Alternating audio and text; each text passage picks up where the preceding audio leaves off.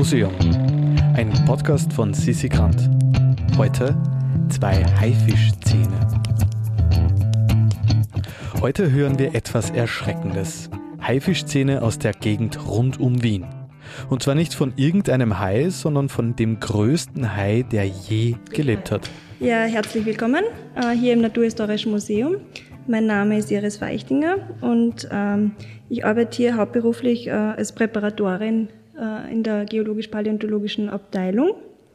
Wir befinden uns hier jetzt hinter den Kulissen in den Büroräumlichkeiten, hinter den Schausammlungen der paläontologischen Abteilung.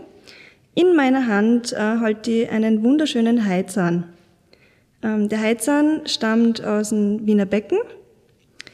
Er hat die Größe meiner Handfläche, hat ähm, ganz gezackte Schneidekanten sowie ein Steakmesser. Und äh, er ist in etwa so ja, 14 Millionen Jahre alt. Äh, da stellt sich natürlich die Frage, wie kann das sein, dass wir hier äh, in Wien oder rund um Wien im Wiener Becken ähm, so imposante Haizähne finden. Äh, das hat damit zu tun, dass Österreich ähm, die meiste Zeit der Erdgeschichte eigentlich unter Wasser gelegen ist. Und äh, im Miozän, also eben vor 14, 15 Millionen Jahren, ähm, durchstreifen dann tatsächlich äh, riesige Haie bis ganz kleine Haie und Rochen ähm, die Umgebung von Wien. Äh, das Besondere an diesen Heizern ist natürlich die Größe. Und ja, sie haben halt oben, das ist ganz glatt, äh, das ist der, der Zahnschmelz, so eben wie bei unseren Zähne auch. Das macht den ganzen Zahn stabil. Und unten, das ist die Wurzel. Und die Zähne sind so stabil, natürlich kommt es auf die Bedingungen drauf an, wo das Sediment äh, sich abgelagert hat, aber die Zähne sind so stabil, dass die auch vor 300 Millionen Jahren so ausschauen wie dieser. Diese Zähne ähm, sind weiters spektakulär, weil man sie auf der ganzen Welt findet. Also das ist eine, eine Haiart, also heißt Megalodon, der, der, der Riesenzahnhai auf Deutsch. Ähm, es ist eigentlich der größte Hai, der jemals gelebt hat. Und man findet ihn äh, verbreitet auf der ganzen Welt, wo es zu der Zeit eben äh, Meeresverbindungen gegeben hat. Ähm, und über diese Zähne kann man sich natürlich äh, wunderschöne Geschichten ausdenken, wie das damals in Wien und Umgebung ausgesehen hat.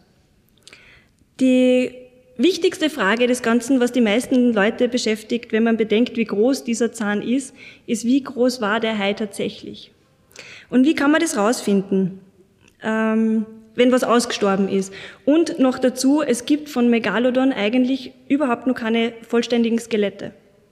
Das ist ein Problem äh, von Haien generell, weil die Haie gehören äh, zu den Knorpelfischen äh, nicht so wie die normalen Knochenfische oder so wie wir Menschen oder andere Wirbeltiere, ähm, die was echten Knochen haben, das was das Skelett aufbaut, äh, sondern Knorpel ist sozusagen wie eine Leichtbauweise, äh, ist natürlich energieeffizienter, nur ist es fossil einfach nicht gut erhaltungsfähig.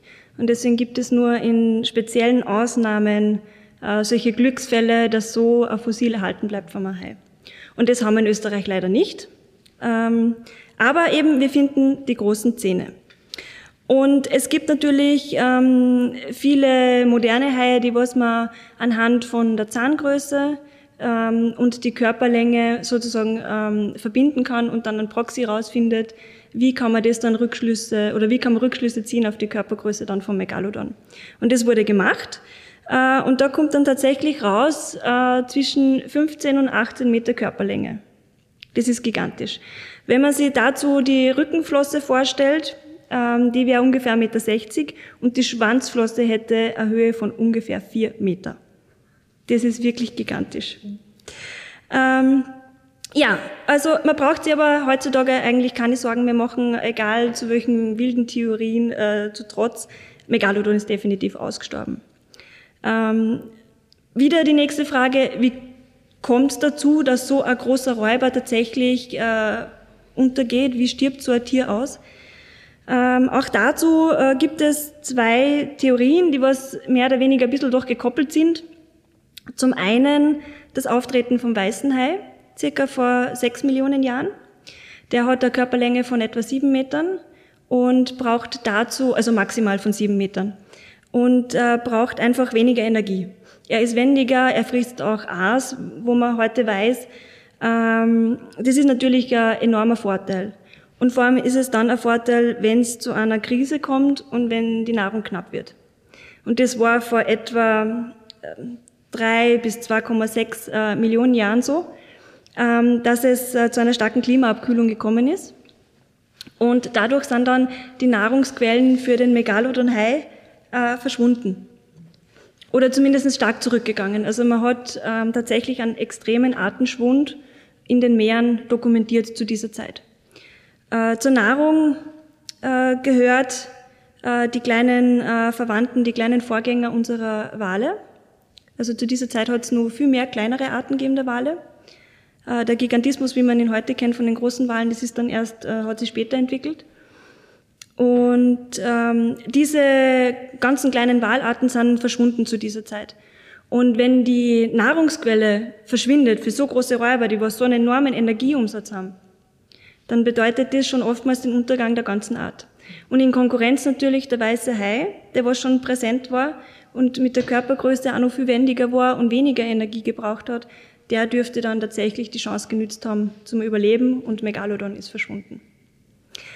Die nächste Frage, was nur interessant wäre in Bezug zu diesem Zahn, ist, äh, wie man denn weiß, wovon sie Megalodon ernährt hat. Da gibt's auch, wenn auch sehr selten, das sind so wirklich die Sensationsfunde, wenn man Skelette findet, wo nur Bissspuren drauf sind.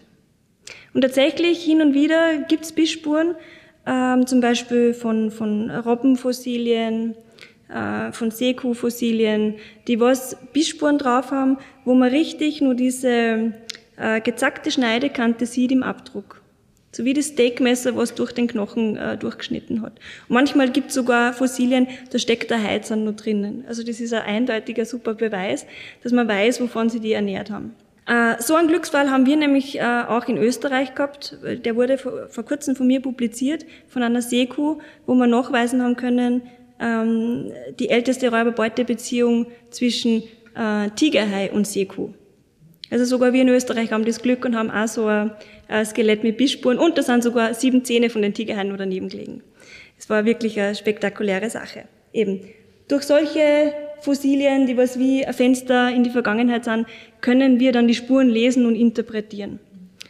Ein weiterer interessanter Aspekt ähm, zu den großen Haien ist, ich halte jetzt hier ein zweites Objekt in der Hand. Es ist in etwa ähm, acht Zentimeter lang auf einer äh, Steinplatte drauf. Das ist von St. Margareten im Burgenland. Da drauf sieht man so ein kleines braunes Häckchen. Und dieses Häckchen äh, gehört zu einem ähm, ausgestorbenen Hai, der was auch im Wiener Becken herumgeschwommen ist, zur gleichen Zeit wie der Megalodon. Und gemeinsam haben die, dass sie imposant groß waren. Also der Megalodon war tatsächlich riesig und hat riesige Zähne gehabt. Dieses Häckchen äh, ist ein Reusenstrahl von einem ähm, Riesenhai.